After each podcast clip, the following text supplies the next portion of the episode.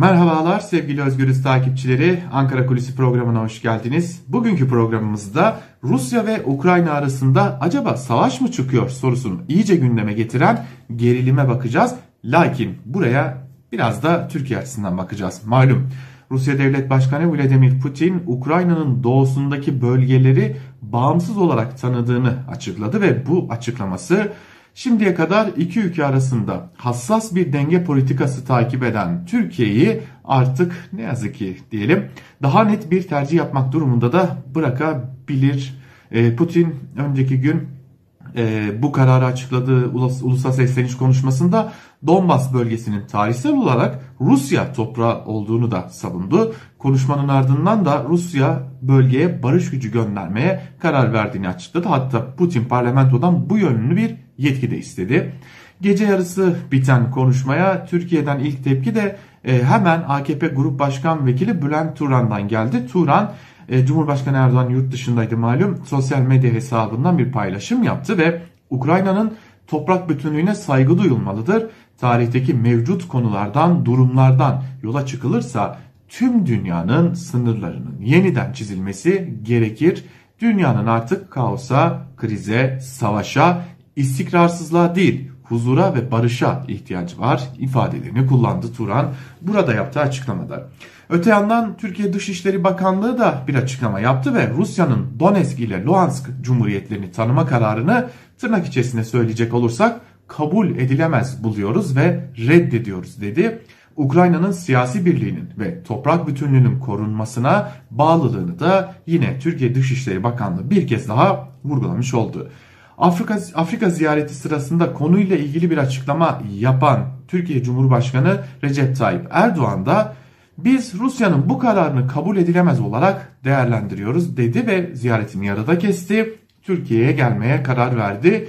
Ee, Ukrayna Devlet Başkanı ile de görüşecek. ABD ve Batı ülkelerinin kısa bir süre içinde de Rusya'ya karşı çeşitli yaptırımları devreye sokmaya başladığını da görmüş olduk. Reuters haber ajansı ise Türkiye'nin Ukrayna krizindeki pozisyonunu değerlendiren bir haber analiz yayınladı ve bu haber analizinde Ankara'nın hem Ukrayna hem de Rusya ile iyi ilişkileri bulunan bir ülke olarak benzersiz bir çıkmazda olduğu yorumunu yaptı. Hükümetin Moskova Kiev NATO hattında bir denge kurmaya çalıştığını ki bunu hepimiz biliyoruz uzun süredir bunu deniyor Türkiye. E, nitekim e, Rusya ile arasının bozulması halinde enerji tedariği, ticaret, turizm açısından risk alabileceğini de altını çizdi Reuters ve Türkiye benzeri olmayan bir çıkmazda Ukrayna ve Rusya ile iyi ilişkiler var ama aynı zamanda tam da Batı'nın uzun zamandır vaat ettiği gibi Rusya'ya dayatmaya hazırlandığı yaptırımlara ilkesel olarak karşı. Bu kriz Türkiye Cumhurbaşkanı Tayyip Erdoğan'ın söz konusu diplomatik ilişkiler ile NATO dahilindeki görevlerini dengelemesini aynı esnada da Türkiye'nin sorunlu ekonomisini Aralık ayındaki kur krizinden sonra peş peşe şoklardan korumasını gerektiriyor dedi ve e, Reuters'a konuşan Reuters'ın bu yorumunu da dayandırdığı e, yorumculara göre Moskova'ya karşı herhangi bir ileri adım atılması halinde Ankara e, önemli Rus enerji tedariğini, ticaretini ve turizmini de zora sokma riskini almış olacak diyor Reuters. Türkiye Suriye ya da Libya'da olduğunun tam aksine bu kez taraf tutmadı. İş yeni başlıyor. E, malum ancak bu iki bölgenin bağımsızlığını tanıdıktan sonra Rusya'nın asker sevk etmesi derhal yaptırımları gündeme getirdi malum.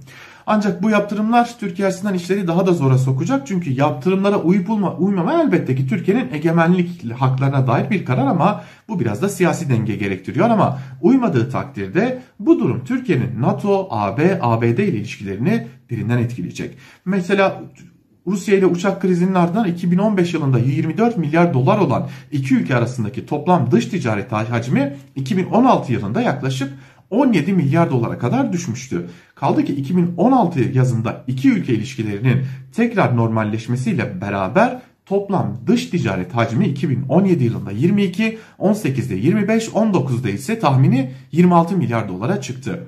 Genel olarak baktığımızda iki ülke arasındaki ticari ilişkiler Türkiye'nin Rusya'dan doğal gaz satın alması dolayısıyla Rusya'nın lehine elbette ki. Enerji Piyasası Düzenleme Kurulu'nun yani EPDK'nın açıklamasına göre 2018 yılı rakamlarına göre Türkiye'nin satın aldığı doğalgazın en büyük kaynağı elbette ki Rusya. Türkiye 2018 yılında toplam 500 milyon metreküp doğalgaz ithalatı gerçekleştirirken bunun neredeyse yarısı yani 23 milyon metreküpü Rusya'dan gelmiş durumda. Türkiye'nin 2019 yılında gerçekleştirdiği toplam ihracatın sadece %2.2'sini Rusya'ya gerçekleştirdiği de görülmüş oluyor yine ortaya çıkan rakamlardan. Yani bağımlı olan biziz. Toplam ticaret hacminde ise iki ülkenin ticareti Türkiye'nin toplam ticaret hacminin %7'sini oluşturuyor. Ee, iki ülkenin ticaret hacmini vardırmak istediği total nokta ise 100 milyar dolar olarak belirlenmiş durumda. 2018 yılında Rusya'dan Türkiye'ye 6 milyona yakın turist geldi. Burası en önemli konu belki de.